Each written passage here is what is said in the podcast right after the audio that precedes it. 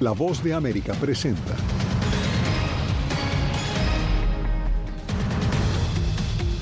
El presidente Biden firma ley que evita el incumplimiento del pago de la deuda de Estados Unidos y previene una crisis financiera global. La patrulla fronteriza reconoce fallas en la atención a una menor fallecida en Texas. Organizaciones sociales denuncian que esta no es una excepción. Migrantes retornan a Tijuana y forman un campamento frente a la garita. Y Guatemala revela cómo funcionará el Centro de Procesamiento Migratorio estadounidense en su territorio.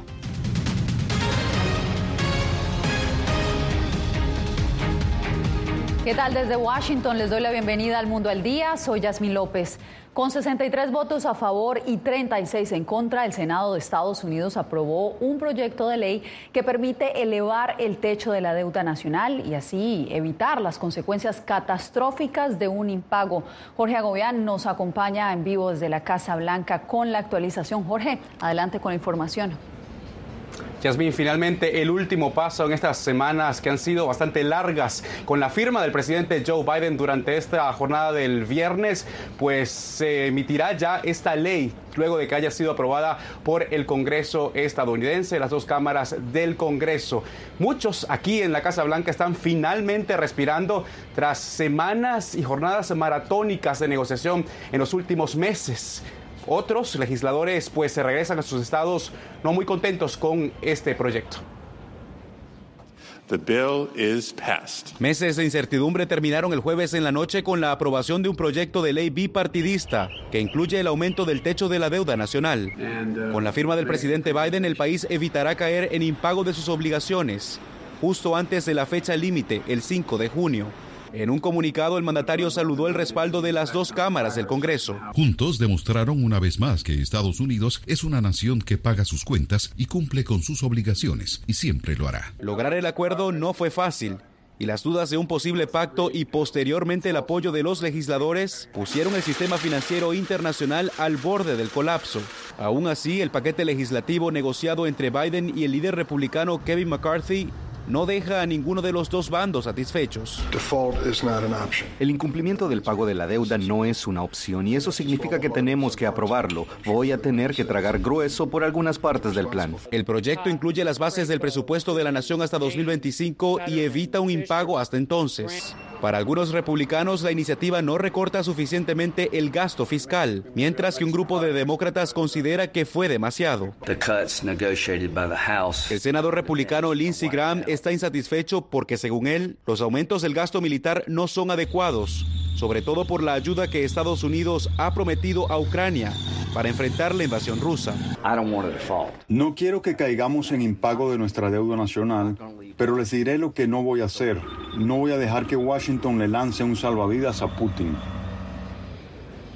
Este plan incluye otras cosas. Por ejemplo, exige que los gobernadores de los estados regresen unos 30 mil millones de dólares que fueron adjudicados por el gobierno federal durante la emergencia sanitaria por coronavirus y que no fueron gastados. Yasmin, vuelvo contigo. Un tema que tendrán que retomar en el 2025 entonces. Gracias, Jorge, por el reporte. 339 mil nuevos puestos de trabajo generó la economía estadounidense en mayo, según el reporte del gobierno, una cifra que superó las expectativas del mercado. Expertos consideran que la expansión del mercado laboral es una buena señal de que la economía sigue fuerte pese al temor de una recesión. Analistas esperan que la Reserva haga una pausa y no aumente más los intereses en su reunión de finales de junio, tras 10 meses consecutivos de aumentos.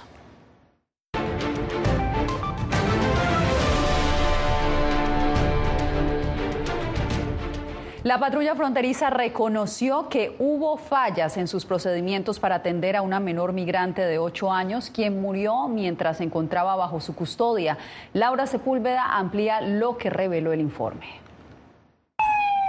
Cuatro solicitudes de llamar a una ambulancia fueron ignoradas para atender a la menor migrante de 8 años, Anadita Nay Reyes Álvarez, quien el 17 de mayo a las 2.50 de la tarde murió estando bajo custodia de prestadores del servicio de salud, contratistas de la patrulla fronteriza de Estados Unidos. Ninguno de los miembros del personal médico contratado por CBP o del personal de la patrulla fronteriza de Harlingen que interactuó con la niña de 8 años o su madre reconoció saber que sufría de anemia falciforme o tenía antecedentes de cardiopatía cardiopatías congénitas. Según el comunicado de la patrulla fronteriza, la menor solo recibió atención del personal de emergencia cuando la madre por cuarta vez y con su hija convulsionando llegó a la enfermería del centro de detención. A pesar de que CBP bajo una política de transparencia divulgó los resultados de esta investigación, el activista Fernando García destaca que la tragedia no es una excepción. No son situaciones aisladas. Nosotros hemos venido denunciándolos desde hace años el hecho de que la patrulla fronteriza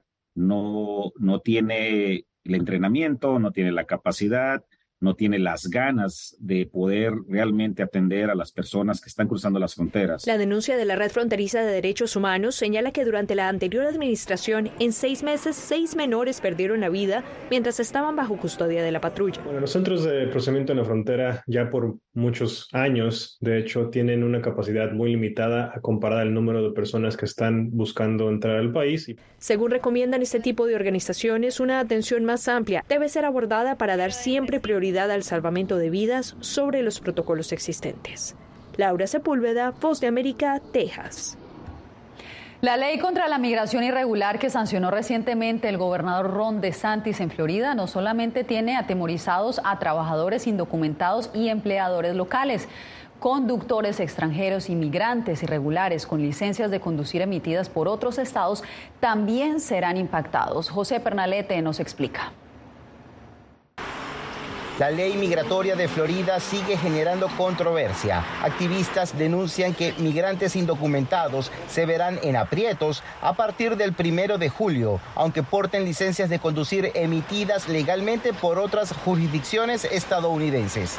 Son licencias que fueron otorgadas de manera legal en estados que han pasado leyes pro inmigrantes que ahora no serán válidas aquí. O sea, estamos sumamente en contra de eso. El temor de la organización Hope se enfoca también en que los extranjeros con estadías prolongadas en Florida para disfrutar de sus atractivos pueden ser penalizados. Ah, si es parado por un policía, eso se puede ser un problema para la persona que vino aquí a gastar su plata uh, y uh, aportar a nuestro estado. Para la abogada de inmigración María Trina Burgos, esta ley entra en conflicto con normativas de otros estados y puede ser apelada por atentar con el libre tránsito de las personas. Además, se desconoce de qué manera se hará cumplir en las vías. Primero que esa norma, cada estado es independiente de su regulación de automóvil, de seguridad, de, de lo que ellos quieran. Y ahí está 19 estados que dan licencia a los indocumentados. Entonces,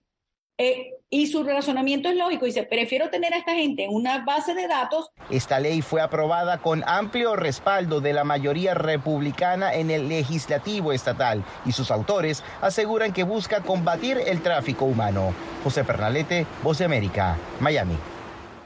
Se acaba el tiempo para que los legisladores estatales de Nueva York den luz verde a un paquete legislativo que podría descongestionar los albergues y brindar viviendas asequibles a miles de personas, la mayoría de ellos migrantes. Ángela González tiene los detalles. Right now, the average rent in Manhattan is over $4,000 a month. Ahora mismo el precio promedio de la renta en Manhattan es de 4 mil dólares al mes, indicó Julie Manning, miembro del Consejo Municipal, durante una reunión para pedirle a los legisladores estatales que aprueben el paquete de leyes de vivienda accesible. Permitir que los edificios de oficinas se conviertan en viviendas y levantar el límite del radio entre el lote y el área para la construcción de edificios residenciales es una panacea para que las familias obtengan un nuevo hogar. El clamor es para flexibilizar las regulaciones de construcción y conversión a uso residencial y que las normas cobijen a todos los distritos de la ciudad, incluso algunos designados como históricos. Partes céntricas y sobrepobladas en Manhattan prohíben el desarrollo residencial y según la alcaldía solamente el 1% de las viviendas disponibles son para personas de bajos recursos. Me serviría muy bien a mí, principalmente a mí, porque yo vivo en un cuarto y tengo dos niñas, me gustaría una vivienda asequible. De esta manera se aliviaría la sobrecarga en los refugios. Más de 15 mil personas que viven en albergues poseen cupones de descuentos para vivienda, pero no han podido encontrar un espacio al alcance de su presupuesto. Sin embargo, caseros se han opuesto a estas medidas. Como neoyorquinos nos encanta quejarnos del alto costo de la vivienda, pero ¿sabes de qué más se quejan los neoyorquinos? De la construcción de viviendas asequibles. Esta hipocresía es una de las fuerzas impulsoras detrás del alto costo de la vivienda en Nueva York. Legisladores en Albany tienen hasta el 8 de junio para aprobar o no este paquete de leyes que podría darle vía libre a la construcción de 100.000 viviendas accesibles en la ciudad, pero la falta de presupuesto es uno de los mayores obstáculos. Ángela González, Voz de América, Nueva York. Vamos ahora a la frontera porque un grupo de migrantes regresó a Tijuana, México. Aseguran que no han logrado obtener una cita a través de la aplicación CBP One, por lo que decidieron armar un campamento improvisado frente a la garita fronteriza. Vicente Calderón nos envía el reporte. Eliezer Flores fue uno de los primeros en instalarse frente al puerto fronterizo de San Isidro para pedir asilo en Estados Unidos. Están pasando y lo dejan allá, pues porque nos avisan, ya pasamos, estamos aquí, gracias a Dios. El venezolano se formó a un lado del acceso peatonal a principios de semana y los agentes norteamericanos lo recibieron el miércoles. No es el único, otras personas también entraron, pese a no tener cita con CBP One. La alegría es muy grande. Con la misma esperanza ha estado llegando gente de Uzbekistán, Tayikistán, Honduras, Rusia y México, entre otros. Han dormido en el suelo. Da pesar por los niños porque los niños sufren, pero el que no arriesga no gana. En menos de una semana se juntaron unos 300 entre niños y adultos. Dicen que trataron de programar cita mediante la aplicación CBP One, pero no les funcionó. Como le comentó un mes y nada, o sea, nada. O sea, es lo que nos orilló más que nada a venirnos para acá. Las autoridades mexicanas intentan desalentar el crecimiento de este improvisado asentamiento que de un día para otro se duplicó en el número de personas. Les ofrecen llevarlos a algunos de los albergues de la ciudad. El permanecer, el obstruir una vía pública es, es falta administrativa, ¿no? Pocos accedieron e intentarán desde algún refugio agendar su cita con la aplicación como indica el gobierno estadounidense. Hay espacios en los albergues, todavía hay espacios. Los agentes fronterizos aceptan unos cuantos, pero a veces separan a las familias sin mayor explicación, como a estos hermanos rusos. A pesar de que la administración Biden anunció un incremento en las citas diarias que acepta mediante CBP One, aquí la fila sigue creciendo. Vicente Calderón, Voz de América, Tijuana. Guatemala comenzará a operar los centros para el procesamiento de migrantes que acordó con Estados Unidos. Las oficinas de movilidad segura, como han sido llamadas por el gobierno, comenzarán a funcionar este mismo mes, pero aún no se sabe cómo será el procedimiento. Eugenia Sagastume con el reporte. A partir del lunes 12 de junio, quienes quieran migrar de forma regular hacia Estados Unidos podrán hacer una cita en el sitio movilidadsegura.org, una iniciativa que estará disponible para guatemaltecos, pero también para otras nacionalidades centroamericanas. Estas oficinas están destinadas precisamente a guatemaltecos, pero eh, principalmente a las nacionalidades del CA4. El secretario indicó que, aunque ya existen oficinas en algunos puntos fronterizos como Quetzaltenango y San Marcos, la modalidad ahora es que en estos lugares se ofrezca información y orientación para optar a vías legales van a tener acceso para explorar las posibles vías legales para migrar a los Estados Unidos, eh, en los cuales pues, pueden acceder a información para optar a programas de reunificación familiar o de visas de trabajo. Para la organización Casa del Migrante, esta iniciativa no es una solución a la migración y no es accesible para todos. ¿Qué pasa con los que eh, no calificarán eh, a este, digamos, a este programa, ¿no? Que a nuestra manera de ver serán la mayoría, ¿no? Agrega que esta iniciativa debe ser acompañada de otras que respondan a las causas de la migración, mientras está pendiente definir el procedimiento que sigue después de la cita el paso a paso es precisamente lo que se está lo que se va a estar comunicando porque se está definiendo Eugenia Sagastume, Voz de América, Guatemala. Desde Finlandia, el jefe de la diplomacia estadounidense asegura que la invasión rusa a Ucrania fue un fracaso estratégico. Volvemos con esto y más.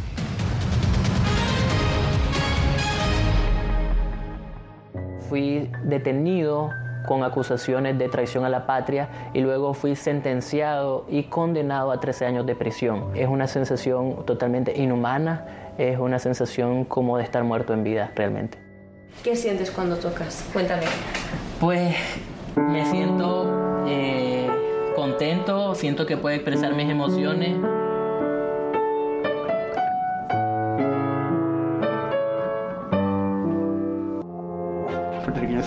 Animales raros porque tenemos esta ciudadanía americana. Llegamos a Estados Unidos y nos damos cuenta que somos diferentes. Sí, tenemos un pasaporte americano, pero nuestra idiosincrasia no lo es. Si queremos hacer un mejor Puerto Rico, que es lo que buscamos nosotros, tenemos que ganarnos el respeto y la confianza de todos los sectores del país.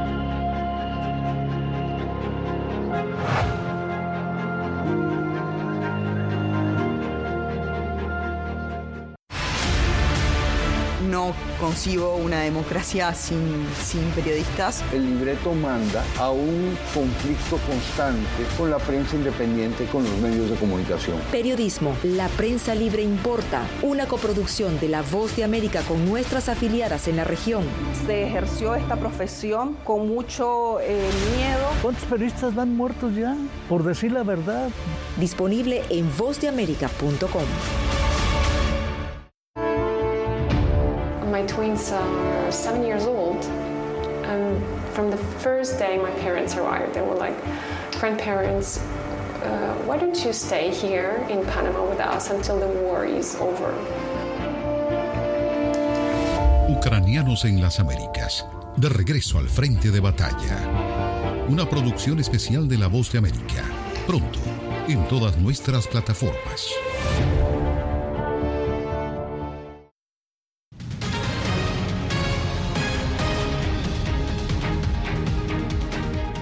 El secretario de Estado Anthony Blinken cerró hoy su gira por varios de los países nórdicos. Estuvo en Finlandia, su primera vez en ese país desde que se unió a la OTAN en el mes de abril. Blinken aseguró que la invasión rusa a Ucrania es un fracaso estratégico y afirmó que la agresión de Putin terminó uniendo a Occidente. Jacopo con la información. En un discurso cargado de simbolismo por su ubicación geográfica en Finlandia, el secretario de Estado Anthony Blinken catalogó como fracasos estratégicos los muchos que ha sufrido Rusia desde que lanzó una invasión a gran escala de Ucrania algo que según el jefe de la diplomacia estadounidense unió más a Occidente. Uno de ellos explicó fue justo la decisión de Finlandia de romper con décadas de neutralidad y entrar en la alianza de la OTAN, un duro golpe para Vladimir Putin. Un ejemplo de fracaso, incluso cuando Moscú inflige daños devastadores indiscriminados e injustificados en Ucrania y contra los ucranianos. Se estima que Rusia ha sufrido más de 100.000 bajas solo en los últimos seis meses, mientras Putin envía oleada tras oleada de rusos a una picadora de carne creada por él mismo. Blinken aseguró que a Estados Unidos y Ucrania les gustaría ver el fin de la guerra, pero advirtió que Putin parece tener poco interés en negociar una conclusión del conflicto. El Kremlin no respondió directamente a las palabras de Blinken, pero su vocero dijo que no hay los prerequisitos para entablar un diálogo de paz por ahora. Esto a pesar de las varias aperturas de Occidente. Aunque en esos argumentos no hay voluntad política para que sean tomados en cuenta, para nosotros los objetivos y preocupaciones de nuestro país son una prioridad absoluta. Con estos pronunciamientos, Blinken cerró una semana de gira por Finlandia, Noruega y Suecia, destinada a fortalecer la resolución del apoyo occidental a Ucrania y discutir la admisión de Kiev en la OTAN. Jacopo Luzzi, Voz de América. Hay alerta entre la comunidad científica por el posible regreso del fenómeno del niño al Océano Pacífico. Advierten que probablemente provocará la subida de las temperaturas a nivel global en los próximos meses. Alex Segura nos trae más detalles desde San Diego, California. Las voces de alerta sobre el regreso del fenómeno climático El Niño al Océano Pacífico han incrementado en las últimas semanas. Ahora mismo hay más de un 90% de posibilidades de que se den las condiciones de El Niño para este otoño o invierno. Durante un episodio de El Niño, la superficie del Océano Pacífico tropical se calienta más de lo habitual, especialmente en el Ecuador y a lo largo de las costas de América del Sur y Central. No estoy seguro de que necesariamente aumente la probabilidad de un verano especialmente caluroso en California, pero sí plantea la posibilidad de un verano más caluroso a nivel mundial. Estos avisos de la comunidad científica llegan solo unos días después de que la Organización Meteorológica Mundial publicara su propia perspectiva. Se espera que se desarrolle un calentamiento del niño en los próximos meses y esto se combinará con el cambio climático inducido por el hombre para llevar las temperaturas globales a un territorio desconocido. El último episodio potente del niño aquí en el Océano Pacífico fue hace siete años, en 2016, cuando sus efectos se extendieron por todo el planeta. Este fenómeno climatológico contribuyó al aumento récord de las temperaturas globales, a la pérdida de bosques tropicales, al blanqueamiento de corales, a la generación de incendios forestales y al deshielo polar, de acuerdo con la Oficina Nacional de Administración Oceánica y Atmosférica de Estados Unidos. Alex Segura, San Diego, Voz de América. En instantes, cuatro años en el poder, el presidente Nayib Bukele presenta nuevo informe de gobierno y anuncia la lucha contra la corrupción.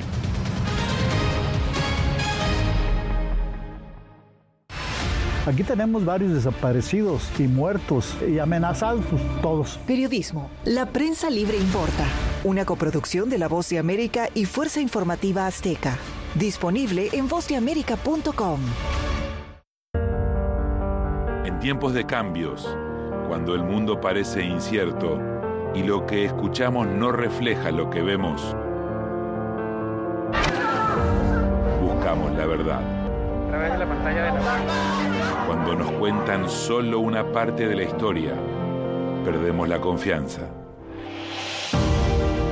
En momentos de crisis, nuestros sueños, esperanzas y deseos de un mejor mañana dependen de una prensa libre. En La Voz de América te traemos las historias que la gente se arriesga a ver. Conectamos el mundo y lo unimos con la verdad.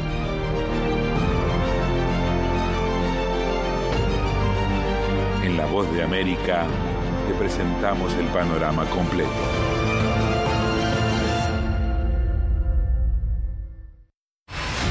Poder eh, recuperar la libertad de prensa. Periodismo, la prensa libre importa. Una producción especial de La Voz de América. Se ejerció esta profesión con mucho miedo. Disponible en vozdeamerica.com. Algo he aprendido estos últimos años y es el darme cuenta de que nosotros podemos planear todo, pero que la vida tiene cosas para vos que no te imaginas. Me duele porque estoy aquí por ese país que hoy me quitaron. Yo siempre he dicho que la libertad está en la mente y el hecho de que tu cuerpo esté en un lugar no significa que no sos libre. Siempre me sentí libre, incluso estando presa me sentí más libre porque pude darme cuenta que si estaba ahí es porque realmente he elegido qué hacer con mi vida.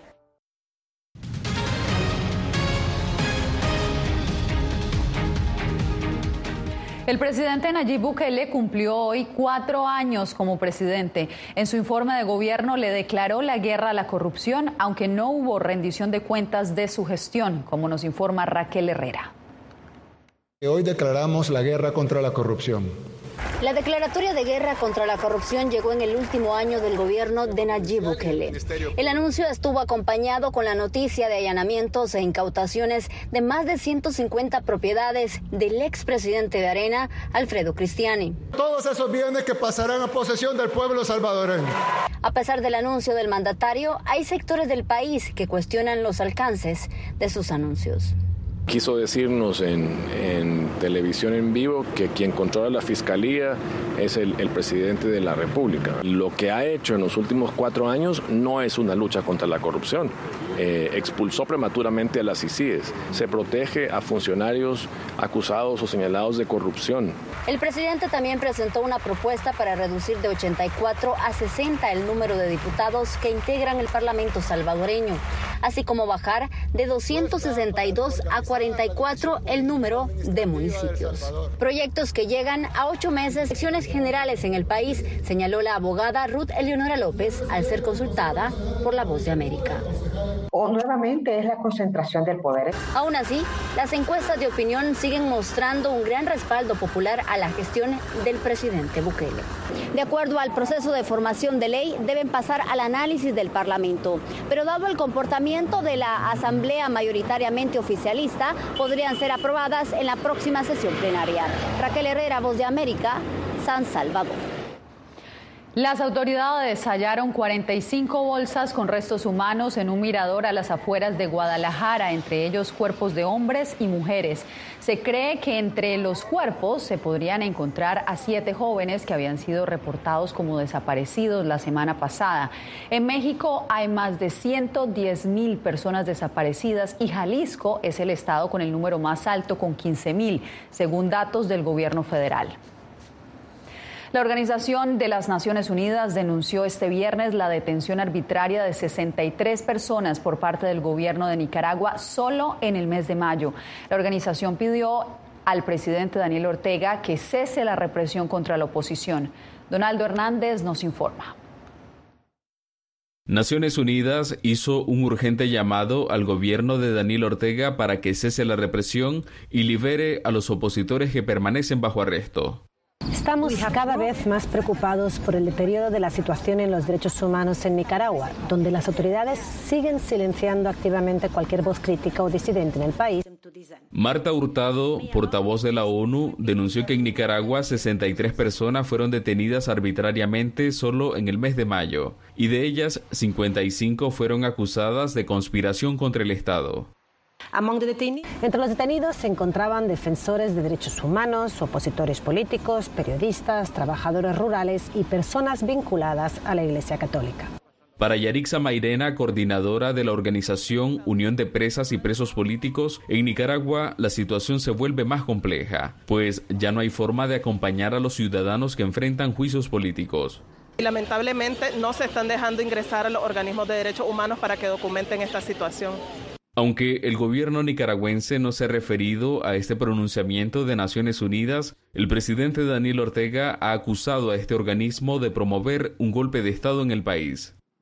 Porque es un organismo que está ahí nada más para gastar plata. Mientras, Naciones Unidas insiste en que el Estado debe solucionar la crisis a través del diálogo con los diferentes sectores.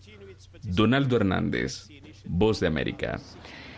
Si tiene su teléfono celular a la mano, está a punto de acceder a todo el contenido original de La Voz de América. Escanee el código QR que está viendo en pantalla y desde allí lo guiaremos a descargar nuestra aplicación Boa Plus. Allí también podrá ver todas las series especiales producidas por La Voz de América. Hacemos una breve pausa y volvemos en instantes en el Mundo al Día. Fui detenido con acusaciones de traición a la patria y luego fui sentenciado y condenado a 13 años de prisión. Es una sensación totalmente inhumana, es una sensación como de estar muerto en vida realmente. ¿Qué sientes cuando tocas? Cuéntame. Pues me siento eh, contento, siento que puedo expresar mis emociones.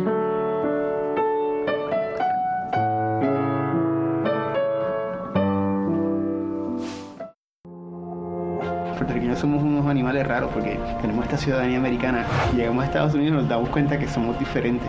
Sí, tenemos pasaporte americano, pero nuestra idiosincrasia no lo es. Si queremos hacer un mejor Puerto Rico, que es lo que buscamos nosotros, tenemos que ganarnos el respeto y la confianza de todos los sectores del país.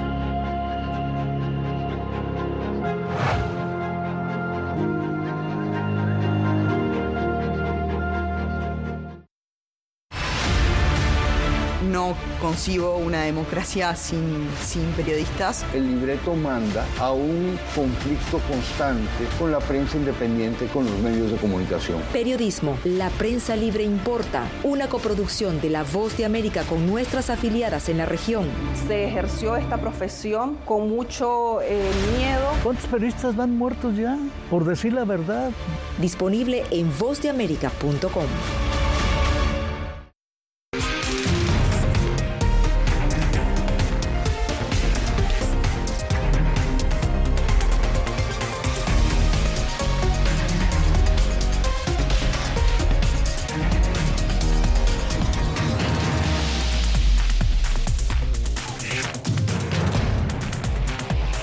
Venezuela 360, cada semana por La Voz de América.